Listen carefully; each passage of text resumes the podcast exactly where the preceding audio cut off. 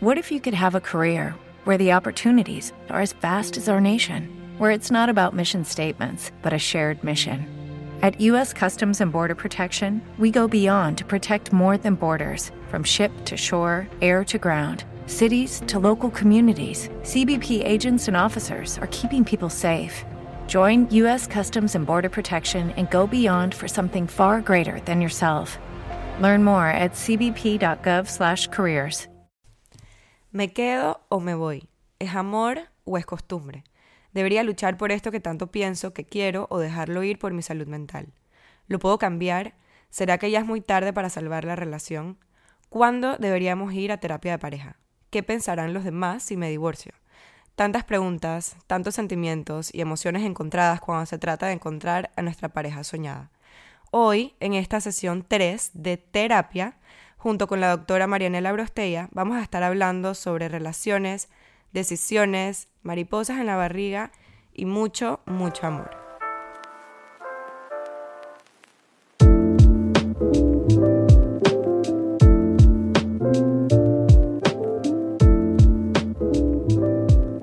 Un poco más yo es una invitación a conocer un poco más a fondo tus emociones, cualidades y defectos para encontrar un camino propio de estabilidad emocional, paz mental y creatividad.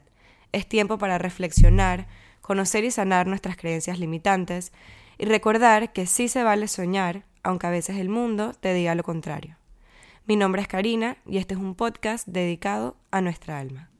Hola, feliz de estar con ustedes otra vez. El tema de hoy no es un tema fácil porque puede remover muchas cosas, así que vamos a tratar de mantenerlo sencillo y lo más enfocado posible.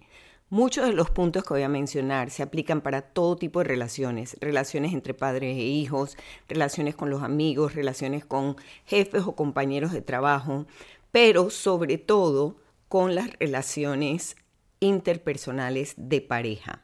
Entonces, vamos a comenzar con el tema ¿te quedas o te vas?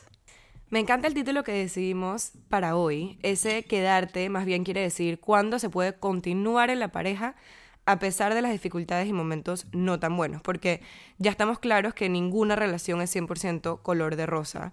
Y la parte de me voy se refiere a esos momentos cuando debemos agarrar nuestra mochilita, entender que esta relación nos está restando más de lo que nos está sumando, que ya se ha perdido el balance entre la pareja y que es hora de tomar un camino distinto.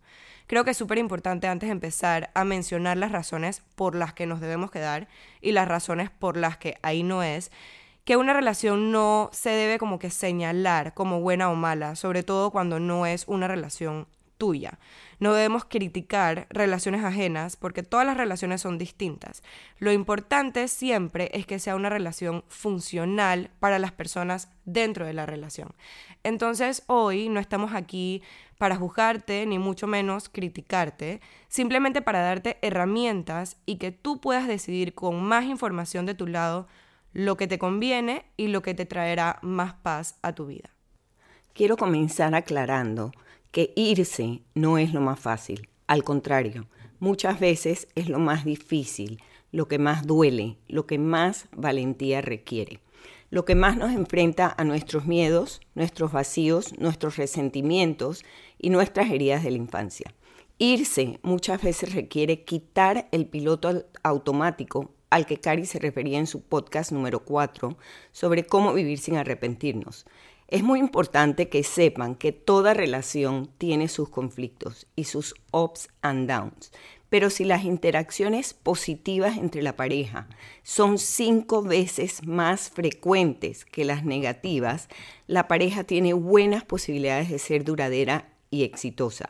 Esto está basado en un research llevado a cabo por el Instituto de Parejas Gottman. Un quote de ellos dice, abro comillas, en una relación exitosa no hay ausencia de dolor, hay presencia de alegría. Cierro comillas. Y creo que esta frase es muy importante. Los conflictos no predicen el fracaso de una relación. Es el manejo del conflicto lo que predice su éxito o su fracaso. El 30% de los conflictos se pueden resolver el resto son conflictos perpetuos que debemos aprender a manejar. No pienses en eliminar los conflictos, sino en aprender a manejarlos. Ninguna pareja va a lograr eliminar 100% de los conflictos. Lo que sí podemos hacer es negociar, aprender a comunicarnos, enfrentar juntos los retos y los desafíos que sin duda van a surgir. Las relaciones de pareja requieren un trabajo continuo y es un trabajo de dos. Si no trabajas la relación, no funciona. Y si solo uno trabaja en la relación, tampoco funciona. Creo que el primer punto al que queremos llegar es que las relaciones no son sencillas, pero es de suma importancia estar claros de nuestros límites y saber cuándo es hora de seguir por otro camino. Al igual que también es importante saber que hay cosas que funcionan para unas parejas y puede que esas mismas cosas no funcionen para otras parejas. Debes hablar con tu pareja de qué sí y qué no para ustedes, qué necesitan uno del otro, cuáles son sus valores y sus creencias, qué propósito tienen, qué se imaginan a la larga, qué reglas quieren poner sobre fidelidad, sobre respeto, exclusividad, etc. Porque cada quien es libre de decidir cómo vivir el amor y su sexualidad, pero debe haber una congruencia en la pareja para que ésta funcione y no lastimar al otro. En pocas palabras, hay que hablar claro. El intercambio de lo que tomo y lo que doy debe ser compatible también, porque hay que equilibrarse y entender a la persona como individuo y no como una copia tuya. Mm. Bueno, yo creo que estás hablando de una reciprocidad fluida que debe darse siempre en la pareja. Esta reciprocidad es esencial para mantener la relación. Si la balanza está inclinada hacia un solo lado, comienzan a surgir los resentimientos, la soledad, el abandono, el rechazo, la agresión. Hay que dar y recibir en ambas direcciones para que el amor funcione. Esto de que estamos hablando me lleva al libro de los cinco lenguajes del amor, que estoy segura que mm. muchísima gente se ha leído ese libro. Es buenísimo y te enseña tanto porque te explica por qué a veces no nos sentimos amados. Y es simplemente porque esperamos que nos demuestren amor como nosotros demostramos amor. Y si no te has leído el libro, te doy un par de ejemplos. Mi love language, por ejemplo, es físico, 100%. O sea, a mí me gusta ser un chinche, una garrapata, y no solo con mi pareja, pero también con mi familia. Y tú, por ejemplo, me decías sanguijuela cuando estaba chiquitita, porque era muy pegajosa. Entonces, ahora de grande, me gusta que mi pareja siempre me esté dando la mano, que me abrace, que esté encima mío y eso es lo que yo necesito para sentirme amada. Pero hay personas que, por ejemplo, su love language es regalos, o sea, que te inviten al cine, que te lleven a cenar, que te compren una rosa, que te den sorpresas y así esa persona se siente amada. O hay otra que es words of affirmation, que significa que te digan que te aman, que les encanta como eres, que están orgullosos de ti, que qué hermosa te ves hoy, etc. Que sean como que directos con sus palabras. Entonces el tema es saber cuál es tu love language y cuál es el de la otra persona para entonces así entender un poco más cómo es que tu pareja se siente amada. Muy de acuerdo con eso, además de que también es importante saber que tu pareja no es tu clon.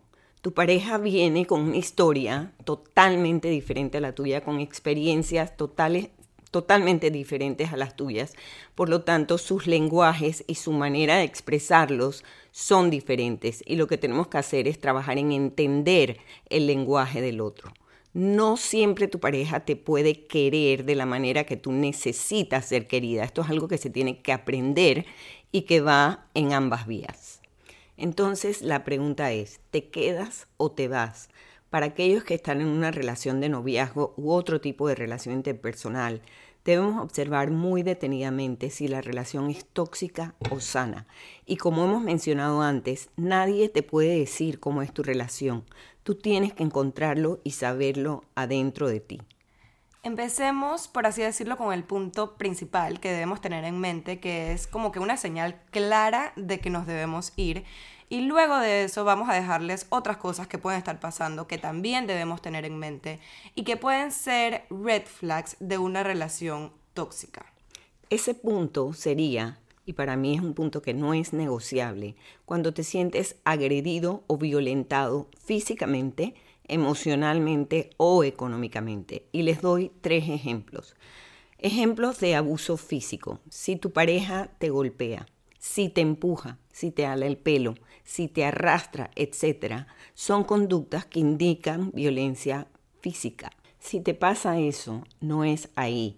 Cualquier tipo de violencia, de los tres que vamos a describir, requiere un tratamiento psicológico o psiquiatra. Son cosas que tú no puedes sanar en el otro, solo él las puede trabajar.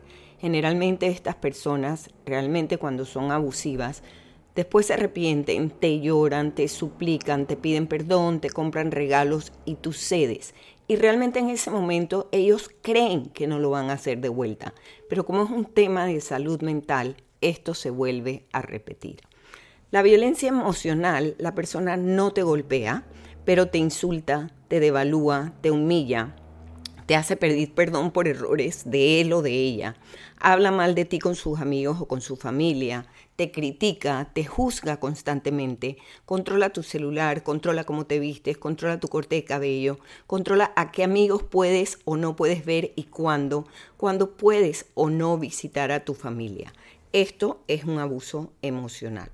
Y el abuso económico es cuando solamente una persona en la pareja controla el 100% del dinero y el otro tiene que rendir cuentas, constantemente presentar facturas, hacer cuadros de gastos, pedir dinero al otro.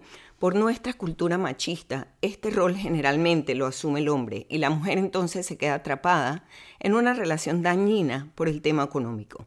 La salida a esto, y que ya lo estamos viendo, es que la mujer busque su independencia económica, que se prepare, que trabaje y así puede elegir si se queda o se va de una relación que no la potencia, que no le suma y que no le hace crecer. Tengo una pregunta antes de seguir con los otros puntos. Em, o sea, por ejemplo, la, la violencia física, siento que es algo muy claro que te debes ir y que la persona necesita ayuda. Y el abuso económico, pues también, pero me imagino que al igual que también el abuso económico y el abuso emocional, hay ciertas cosas que uno puede como que tratar de arreglar por ejemplo, em, ponte que controla tu corte de cabello. Eso no significa que yo te diga como que, ay, me gusta más cómo te queda este tipo de corte. Eso ya sería como que el extremo de decirte o te lo cortas así o termino contigo. Al igual que el abuso económico no es como que, porque yo sé que, por ejemplo, muchas parejas hablan entre ellos como que, y uno pregunta, ¿puedo comprar esto? O sea, porque maybe uno de los dos es mejor como con los gastos o mejor manejando la plata. Entonces es como que dejar claro que es el extremo de controlarte completamente y que tú no tengas como que ningún say. Sí, y tú te vas a dar cuenta cuál de los dos es. Esto no es una línea fina.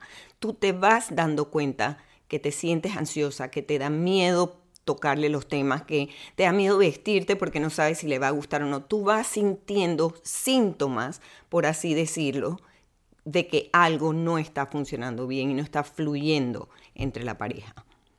Ok, entonces seguimos con los otros puntos em, que sean indicativos que no te debes quedar. Bueno, quiero aclarar que esto se convierte en un problema cuando son conductas muy repetitivas y prolongadas. Lo que voy a hablar ahora, lo que hablé anteriormente, es totalmente tóxico y hay que enfrentarlo automáticamente. Lo que voy a decir ahora son cosas que te pueden dar los red flags que menciona Karina sobre si la relación es tóxica o no es tóxica. Y ahí entonces tienes que ver si lo puedes manejar o si en verdad es mejor irte. Cuando tu pareja entra y sale de tu vida con cualquier excusa, y esto no es que se pierde por una hora, es que se va por un mes y regresa una semana y luego se pierde dos meses. Y ese tipo de relación no es una relación eh, committed o comprometida. Cuando te promete no repetir acciones que te dañan y que te lastiman, pero las sigue repitiendo. Te pide perdón, llora, te compra regalos, te jura amor eterno y al mes vuelve y repite las mismas conductas que ya él sabe que te hieren. Entonces, esto también hay que, hay que cuidarse de esto porque es una persona que no está pudiendo mantener en mente lo que tú necesitas y no está pudiendo cuidar la relación. Cuando te miente constantemente y no te sientes seguro o segura en la relación. Cuando hay constantes infidelidades y te culpa a ti por ellas, diciéndote cosas como, si solo tú hicieras lo que yo te pido, esto no pasaría. Es tu culpa. Todo depende de ti. Ahí no es. Cuando dices que eres el amor de su vida, pero que en estos momentos no estás listo para tener una relación. Créeme que si de verdad eres el amor de su vida, estaría listo para la relación. Esas son excusas. Si no te contestan los mensajes de texto por mucho tiempo o por muchos días, si no te llama, si no te invita a salir, no le interesas. Si te dice que está ocupado, es porque no está haciendo tiempo para ti, para la relación. Si no te sientes tranquila o tranquilo, respetado y querido en la relación. Si te invade la tristeza, la ansiedad y el miedo cuando estás con él o con ella. Si te apagas cuando estás con tu pareja, si tu personalidad cambia, si sientes que no puedes ser tú, no es ahí. Si te sientes identificada con estas cosas que menciono y en tu mundo interno sabes que tu relación no está bien y que no estás feliz, la pregunta del millón es, ¿por qué te quedas? Muchas veces cerramos los ojos, no queremos ver, justificamos las conductas tóxicas. Por ejemplo, me golpea pero me ama, me controla y me manipula porque no me quiere perder. Y también, por ejemplo, la típica de, es que es de esta manera, o sea, negativa, pero va a cambiar por mí toma todos los días, sale a todas las fiestas sin mí, le tira los perros a otras mujeres, pero él me ama y seguro va a cambiar si hago que me ame más. Y cuando lo decimos en alto suena bien ridículo, pero siento que cometemos este error muchas veces. Nos las tiramos de héroes y por temas personales de nosotros mismos se nos mete en la cabeza que nosotros podemos cambiar a la persona y eso nunca va a ser así. Tu pareja no es tu proyecto. Nadie puede hacer que otra persona cambie. Lo más que podemos hacer es estar ahí para apoyar en lo que esa persona necesite. Y con respecto a lo que mencionaste hace un rato de que aparece y desaparece de tu vida, siento que es algo que va muchísimo eh, con las parejas jóvenes también, porque es el clásico de gustar del bad boy. Esto me acuerda mucho como que high school, college, porque por así decirlo, y la explicación en realidad es que nos enganchamos por las ganas de cuando sí responde. Esperamos e insistimos a ver cuándo nos toca ese premio y como no lo tenemos siempre, hace que lo valoremos aún más. Se basa en incertidumbre e inconsistencia.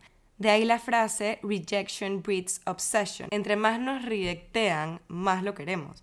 Nosotros mismos nos creamos este dolor por buscar amor y aceptación de otros. Hace que pensemos, entre comillas, es que cuando estamos bien, estamos muy bien, pero no vemos que la mayoría del tiempo estamos mal. Y seguro has escuchado esa frase de alguna amiga o de ti misma. Y te quedas ahí sufriendo hasta que te das cuenta que no es saludable. Y también está la idea del príncipe azul, de que el amor todo lo puede y das oportunidad tras oportunidad pensando que en algún momento mágicamente vas a tener, vas a tener tu final feliz de cuento de Disney. Siempre hay una excusa que nos mantiene en el círculo casi infinito de esta relación tóxica. Me da un poco de, risa que menciones los cuentos de Disney, porque todos terminan con y vivieron felices para siempre. Y no, nadie vive feliz para siempre si no trabaja en la relación y si no enfrenta los conflictos que van a surgir en ella. Completamente. Bueno, entonces, ¿por qué buscamos estas excusas a pesar de no estar felices? Vamos a ver cinco razones por las cuales esto pasa. Primero, muchas veces es porque lo conocido es más aceptable o más seguro que lo desconocido. Nos da miedo iniciar una relación nueva, nos da miedo perder la seguridad, pensamos que no vamos a encontrar a más nadie o que más nadie nos va a querer. Otra, a veces, es porque estamos repitiendo un patrón familiar de nuestra infancia, de nuestras parejas parentales, donde sus relaciones eran tóxicas y esto es lo único que conocemos como, como modelos que tenemos de nuestros padres. También nos da culpa, nos da lástima, nos da miedo y no queremos ser el malo o la mala de la película. Otras veces es por presión social, porque ya tenemos una vida en conjunto, tenemos amistades, tenemos actividades, tenemos cuentas en común. Muchas veces nuestras familias ya se conocen y se relacionan y nos da mucho miedo soltar todo esto y enfrentar el que dirán. La parte, sorry que te interrumpa, es que el, punto 3 que nos da culpa y nos da, nos da como miedo, pues creo que em, esto lo he visto de muchas maneras, como que ponte que tú quieres terminar una relación, pero tú no quieres ser el que la termina, por ese miedo o esa culpa, lo que sea. Entonces empiezas a tratar mal a la persona para que la otra persona termine contigo, pero al final eso termina siendo muchísimo peor, tanto para ti como para la otra persona, porque le estás haciendo daño a propósito con la excusa de que tú no te quieres sentir culpable y que tú no quieres ser eso es una defensa, o sea, no quieres tomar tú la decisión, quieres provocar la decisión. Pero yo creo que todos estos puntos que acabo de mencionar están relacionados con un concepto que es súper importante, que es cómo tú te valoras a ti mismo o a ti misma. La autovaloración es la raíz de la aceptación de las relaciones tóxicas cómo tú te ves a ti misma o a ti mismo y lo que sientes que mereces en la vida. Si sientes que eres poca cosa, si te sientes dañada, si sientes que no eres valiosa, vas a aceptar cualquier tipo de relación, aunque tú sepas que te está dañando y que te está hiriendo. Piensa que es mejor estar mal acompañada que sola. Entonces tenemos que comenzar por fortalecer nuestra autoestima y por no tenerle miedo a la soledad. Claro, hay que verlo como que nosotros y nuestro autoconocimiento es la base de absolutamente todo, tanto de las relaciones como el resto de las cosas de nuestra Así vida. Es. Para dejar esas excusas atrás y abrir los ojos, hay que indagar a nuestro interior. Luego de ir a profundidad contigo misma, entonces podrás ir a profundidad con tu pareja entenderla a fondo y entender sus heridas para comprender sus proyecciones, sus reacciones, sus dolores, como estábamos hablando anteriormente. Tenemos que saber dónde está la línea entre ser cuidadosos con su, con su dolor y también poder decir, oye, mira, estás haciendo esto y lo entiendo, pero no me gusta y me estás haciendo daño. Entonces, si tu pareja y tú están dispuestas a sanar, a ir a terapia, a crecer, no solo como personas, pero como pareja, es una buena señal.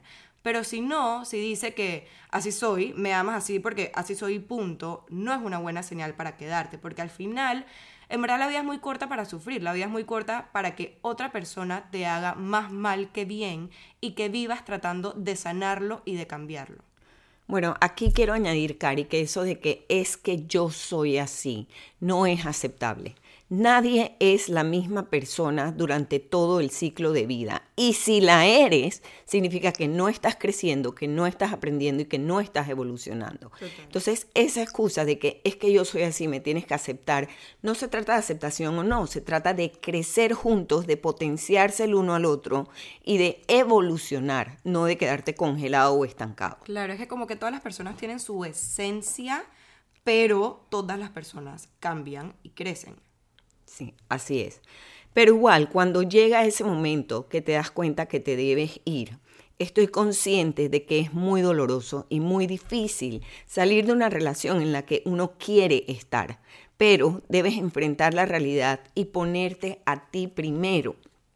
Aunque quieras a la persona, si esta persona es dañina para ti, no te puedes quedar. Tu integridad no es negociable. Muchas veces lastima más quedarte que irte. Tienes que cuidarte a ti mismo. Esta es tu primera responsabilidad. Es tu vida y debes de tomar la decisión que te permita crecer, que te permita desarrollarte, que te permita ser tú y tener una vida tranquila y satisfactoria para ti. Cuando tu autoestima y tu autoconfianza están lastimados, es muy difícil ponerte a ti primero. Por esto pero esto se puede recuperar. Tú puedes trabajar en tu autoestima, en ser más segura de ti misma y en valorarte, ya sea con terapia o con libros de autoayuda que hay fabulosos, teniendo consciente que tú vales y poco a poco y pasito a pasito y rodeándote de personas que te dan energía y que te ayudan a fortalecer.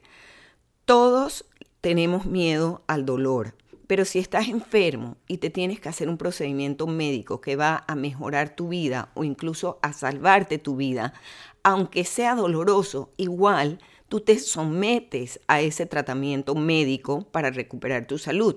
Pues es lo mismo con la salud emocional. Duele irse, pero poco a poco es lo que te va a sanar emocionalmente. O sea que aunque duela, el dolor y el amor se superan. No te vas a morir de dolor ni te vas a morir de amor. Sí, va a doler, pero las situaciones buenas o malas son pasajeras. El escogerte a ti te va a fortalecer y te va a ayudar a enfrentar la vida con nuevas herramientas. Te vas a aprender a valorar, no vas a aceptar amor que duele, no vas a aceptar más relaciones a medias. Usa la experiencia para aprender lecciones de vida. Si no ves la lección en lo que te pasó, vas a seguir repitiendo los patrones y vas a seguir escogiendo parejas similares y vas a repetir las mismas dinámicas tóxicas. Ayer hablaba con una paciente que me decías, ¿por qué siempre escojo hombres que no están disponibles? Y es verdad, miramos su historia para atrás y siempre escoge extranjeros o que se van o personas que no están disponibles y ahí comenzamos a analizar sus patrones y sus miedos y nos dimos cuenta que este patrón era defensivo. Su miedo por su historia a las relaciones de pareja es tal que ella se encarga inconscientemente de escoger parejas que, no, están, disponibles. Qué miedo porque justo ayer estaba leyendo un libro nuevo, que es este que tengo aquí al lado, y literalmente había un ejemplo exactamente así. O sea, la psicóloga del libro estaba diciendo que em, ella tenía una paciente, que la paciente era su amiga y que muchas veces había escogido a una persona que al final nunca estaba dispuesta para. Y cuando encontró a la persona que era un man súper bien, súper responsable, con trabajo, con todo, ella misma lo dañó. O sea, ella misma se puso tan intensa y empezó a ser tan tóxica ella para que la relación no funcionara sin darse cuenta que en verdad era como que un patrón que ella tenía hace mucho tiempo. Y que está llena de miedos, porque esto se hace como defensa. No es que es bueno o malo, es que es un patrón defensivo y si no lo descubres, si no estás consciente de él, se sigue repitiendo. Irte conlleva un proceso de duelo, donde habrá tristeza, rabia, dolor, soledad, pero eventualmente viene la aceptación y comienzas a recuperarte. Es un proceso que cerrará un periodo de tu vida, pero que te va a permitir abrir puertas para otras posibilidades. Si el amor te duele, no es ahí. Bueno, y eso nos lleva ahora a hablar de cuando sí vale la pena quedarse y luchar por la relación, que es como que la parte más linda de este episodio. Cuando sientes que te permite ser y evolucionar, cuando te deja crecer, y entiende que no es que se vuelven uno, no es tu media naranja como todo el mundo dice, es otra naranja aparte que hace una buena combinación de juguito contigo. No sé si me explico. Por ahí escuché de un psicólogo que se llama Roberto Velasco que la pareja es de tres, no de dos. Y con eso quiere decir que estás tú, está la otra persona y está el nosotros. Se convierten en un equipo. En el nosotros es donde decidimos estar juntos y apoyarnos todos los días y va a ser completamente distinto a lo que eras tú con otra persona. Esa tercera persona, que es el nosotros, nunca va a ser igual que tu relación con otra persona en otra relación, porque es una mezcla diferente. Por ejemplo, si yo soy una manzana y mi novio es una naranja, eso hace un juguito, ¿verdad? Pero si yo manzana salgo con una fresa, hace un juguito totalmente diferente. Entonces, es saber si esa combinación de juguitos te hace bien, le hace bien a los dos y te empuja a seguir con tu proceso individual como persona para siempre poder mejorar libremente. Libremente, que es una palabra que ahora quiero como que ir más a fondo con eso. Y hay que meterle ganas, energía y más juguito a la mezcla porque si no se nos acaba el juguito. Hay veces que será más jugo de manzana y otras veces más jugo de naranja porque es mentira que será 50-50 todos los días. Hay días que vamos a necesitar poner 70% si mi pareja está en 30%, por ejemplo, o que él ponga 80% si yo un día estoy en mi 20%. Pero como equipo, siempre tratar de mantener un balance. Estoy de acuerdo con eso y es más, muchas veces funciona cuando llegas tarde a la casa, preguntarle a tu pareja, ¿cómo estás hoy? Estás 20, estás 50, porque así los dos entienden cómo se siente el otro y entonces pueden manejar la situación. Por ejemplo, si están acostumbrados a que siempre la mujer cocina y el hombre lava los platos, pero ese día ella está en 20% y no quiere cocinar, entonces él puede de alguna manera take over. Entonces es, es bueno tener ese tipo de conversaciones para medirse mutuamente y poderse apoyar. Yo creo que es muy importante no apresurarte en escoger a tu pareja. Muchas veces lo hacemos por presión. Ah, ya tengo 30 años y estoy sola. Entonces coges lo primero que se te pase por delante. esa otra fruta que hará el juguito contigo, como dices, esa persona que quieres que te acompañe toda la vida, tienes que escogerla muy bien. Ahí comienza todo. Recuerda que toda escoba nueva barre bien y es importante darle tiempo a la relación. Al principio uno saca su mejor parte. Esto no es bueno ni malo, esto es normal. Si no sacamos nuestra mejor parte, muchas veces no logramos enamorarnos, pero a través de lo cotidiano, del día a día, van saliendo otros aspectos de, ti mismo que entonces tienen que evaluar si son compatibles o no, si son tolerables y si son negociables. Me encantó eso de la oración que dijiste de toda escoba barre bien, Toda escoba, nueva, barre bien, me lleva al tema de que la fase de enamoramiento, que es más o menos como de unos dos años, hay que siempre tener esto en mente. Pienso yo, ¿verdad que es de dos años? Bueno, depende. Más o menos depende de la edad y de la experiencia y de la madurez de la persona. Generalmente cuando tú tienes 40 años o 50 años, ya has estado casado, tienes una madurez diferente para saber qué funciona para ti y puede ser un periodo muchísimo más corto, pero cuando estás en tus 20 no sabes. Entonces sí yo diría que hay que darle un tiempo, dos años suena bien, pero no está establecido, eso depende mucho de cada persona y de la madurez y la fase en la que está cada persona. Claro, es que muchas veces en relaciones largas, que la verdad, por ejemplo, para mí todas mis relaciones han sido largas, las famosas mariposas que sentimos en los primeros dates o, la primera vez que vimos a la persona o cuando nos mandan ese mensajito que quedamos con una sonrisa tonta y una tía te pregunta de que por qué te estás riendo, no siempre son para siempre, valga la redundancia. Y eso no significa que porque ya no sientes mariposas, ya no lo amas. Las mariposas aleteando no son eternas, no duran toda la vida y esto me lleva a la duración del enamoramiento, esto que estamos hablando de los dos años o un poco menos. Este estado alterado de conciencia, que lo llamamos el proceso de enamoramiento, literalmente tiene los bioquímicos del cerebro alterados. Por eso muchas veces minimizamos las cosas no tan buenas en las relaciones al inicio y no nos damos cuenta que hay muchísimos red flags. Luego de esta fase entonces empiezan a mirar realmente a la persona como es y entiendes que amar se vuelve una decisión. Yo decido amarte y quedarme contigo todos los días. Y estás en este momento en otra etapa que también puede ser súper linda y súper emocionante, pero es distinta a esa primera etapa de enamoramiento. Es diferente, es más clara. Y sí se puede tener chispas de colores y estar llena de magia y estrellitas brillantes, pero sigue siendo otra fase distinta. Lo que me lleva a preguntarte, si piensas que te puedes volver a enamorar. Bueno, no sé si te refieres a volverte a enamorar de la misma persona o a volverte a enamorar de otra persona. De la misma persona. Diferente. Ok, voy a, voy a contestar las dos cosas porque son importantes, ¿no? Eh, vamos a imaginarnos una fogata. Todos sabemos lo que es una fogata. Primero, la fogata es difícil de prender. Tienes que soplar, echarle viento, echarle fuego, recoger las ramas, armar la fogata y toma tiempo. Apenas la prendes rápidamente, la llamarada es alta, es fuerte y genera mucho calor. Estamos hablando aquí del proceso de enamoramiento, una belleza de fogata. Pero a medida que comienzan a pasar los minutos y el viento, la madera se va gastando y la llama comienza a bajar. Ahí tú tienes la opción de buscar papel, de buscar otras ramas secas y echárselas a la fogata y la fogata se va a mantener viva. De hecho, en muchos entrenamientos de militares o de Boy Scouts, parte de los retos es mantener una fogata viva durante 24 horas o durante 48 horas. O sea que si tú trabajas y cuidas la fogata, tú puedes mantener la, la, fogata prendida, pero las llamas van a ser más tenues.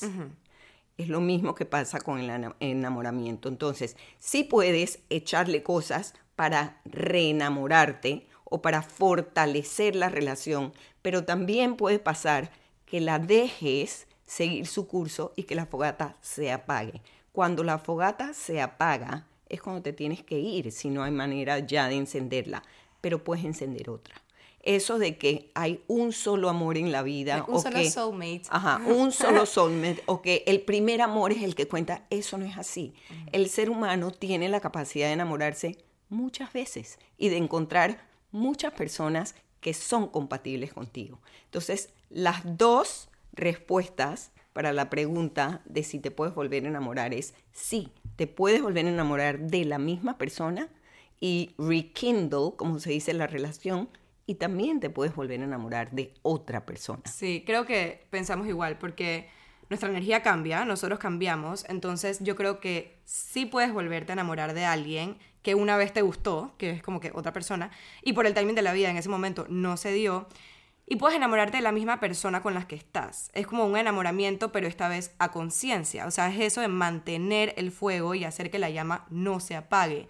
Entonces sí es un enamoramiento, pero diferente al primer enamoramiento. Y hay un dicho que en este momento no recuerdo el autor, pero dice que en la profundidad encontramos la novedad. Y es que entre más intimidad y más conoces a alguien, si esa energía encaja con la tuya, vas descubriendo cosas nuevas, no solo de tu pareja, pero de ti también. Y esas cosas pueden hacer que te enamores más, que te enamores a profundidad, como también puede hacer que te desenamores y que la llama se apague. Eh, sí, eso es así. También lo puedes comparar un poquito con una cuenta de banco. Si tú tienes una cuenta de ahorros y tú solamente sacas de la cuenta de ahorro, eventualmente vas a recibir una llamada del banco que dice, señora, su cuenta de ahorro está en rojo, se ah. acabó, se la vamos a cerrar. Lo mismo en el amor. Si tú solo sacas y no depositas, si no trabajas en la relación, un día vas a sentir, aquí ya no hay nada, se acabó. Quería hablar un poco del tema de la libertad y del divorcio, pero creo que si empezamos por ahí nos vamos a demorar mil horas más aquí, así que te voy a dar la palabra para que puedas como que terminar este episodio y si les interesa ese tema nos los pueden dejar por DM en mi Instagram y lo podemos hacer para otro capítulo. Bueno, para finalizar, porque creo que hemos hablado bastante, quiero dejarles ciertos tips para que puedan reconocer las relaciones sanas. Por ejemplo, tienen que confiar en la capacidad de ambos para resolver los conflictos. No esperen perfección y acepten las fallas del otro. Se puede perdonar cuando se hiere. No hay parejas que a través del ciclo de vida no hagan cosas que los hieren. El tema aquí es saber reparar. No puedes esperar que la otra persona llene todas tus necesidades. No es su responsabilidad hacerte feliz. Esa es tu responsabilidad. La responsabilidad de ambos como pareja es crear un equipo en donde los dos puedan crecer y en donde los dos se puedan divertir y se sientan unidos y se sientan que se dan espacio el uno al otro y que ambos pueden crecer. Una buena mezcla de juguito de frutas. Exactamente. Tienen que respetarse, no pueden cruzar ciertas líneas. Es importante mantener la admiración y no estar constantemente juzgando o criticando al otro. La sexualidad entre ambos debe ser consensuada y debe llevar un flujo satisfactorio para ambos. Esto es un tema bien difícil y lo podemos dejar para otro podcast porque es un tema que a las parejas les cuesta hablar. Entonces muchas veces surgen resentimientos y no saben cómo resolverlos. Los límites están establecidos con claridad. El dinero y los gastos se manejan de forma consensuada y ordenada toman las decisiones juntos, sobre todo las importantes, tienen valores que coinciden, deciden sobre los hijos y la forma de crianza también de manera consensuada y discuten metas de pareja a corto y a largo plazo. También discuten los temas tabú como la fidelidad, como el manejo de las familias de cada uno. Y algunas de estas cosas es importante que sepan que van a ir cambiando con el tiempo, porque todos vamos cambiando, todos maduramos. Entonces, estas conversaciones, aunque sean difíciles, hay que tenerlas a través de todo el ciclo de vida. Em, bueno, yo creo que con eso, eh, ojalá les pueda servir para poder discernir si irse o quedarse Gracias, Cari, otra vez por eh, compartir este espacio contigo. A ti por estar aquí con nosotros. Gracias a ustedes por escucharnos, por tomarse un tiempo para poder decidir cosas muy importantes en su vida. Creo que, que tomar estos consejos es como que bien importante para nosotras. Y que estén aquí escuchándonos y que estén 40 minutos de su vida eh, tomando apuntes y todo eso. Es súper lindo. Así que como siempre están bienvenidas todas, todos sus comentarios. Eh, por mi DM, los voy a estar leyendo. Gracias por escucharnos nuevamente y nos vemos en el próximo episodio 4 de terapia, que es el próximo mes, y en el próximo episodio del podcast Un poco más.